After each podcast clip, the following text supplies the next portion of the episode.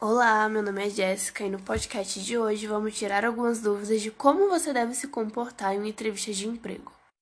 A primeira dica que eu vou dar é autoconfiança. Você deve estar seguro de si, deve confiar no seu processo e em tudo que você vai falar na sua entrevista, né? Bom, a seleção, ela vai avaliar o seu currículo. Então, é o seu currículo na etapa da seleção que vai decidir se você vai estar apto para passar para a próxima fase ou não.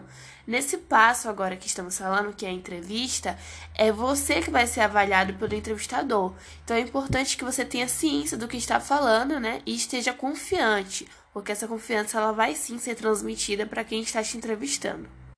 É importante também se atentar é, a roupa que você está usando, né? Será que ela é apropriada para o ambiente que você está frequentando? Então é legal que você pesquise um pouco antes como as pessoas daquele ambiente, daquela empresa se vestem, né? Qual é a rotina deles? Então é legal que você pesquise para que você tenha uma confiança a mais na roupa, porque é um ponto que conta muito, né?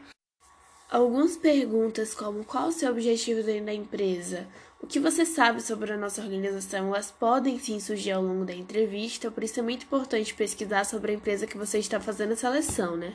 Qual a história por trás da empresa, como ela surgiu, quem foi o fundador. São informações cruciais aí que vão te ajudar na hora da entrevista, afinal é preciso saber onde você está pisando.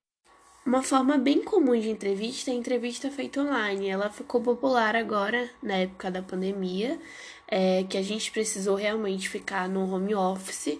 Então, para esse tipo de entrevista, é importante que você se organize, que você consiga um espaço com a luz boa, que você consiga posicionar a sua câmera para que o entrevistador ele consiga te enxergar e um espaço também em silêncio, né, para que ele consiga te ouvir perfeitamente. Essas dicas que eu dei agora são dicas essenciais na hora da entrevista, né? Para que você saia bem. Obrigada pela participação. Até o próximo podcast.